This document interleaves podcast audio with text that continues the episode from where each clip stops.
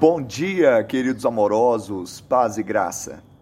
Assim que, daqui por diante, a ninguém conhecemos segundo a carne. E se antes conhecemos Cristo segundo a carne, já agora não o conhecemos deste modo. Segundo aos Coríntios, capítulo 5, verso 16. Nós que nascemos de novo da água e do Espírito, temos um novo coração.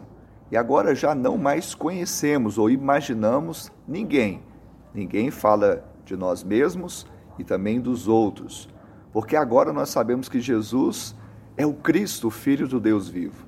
A nossa ótica é a ótica de Deus. Não vivemos mais aquém daquilo que Deus nos tornou e nem além daquilo que Ele nos tornou. Nós temos a presença do Espírito que ajusta a nossa autoimagem para vivermos de acordo com a Sua vontade. Você experimente essa vontade vivendo na ótica de Deus. Que Ele te abençoe e te dê um dia de bênção e vitória em nome de Jesus.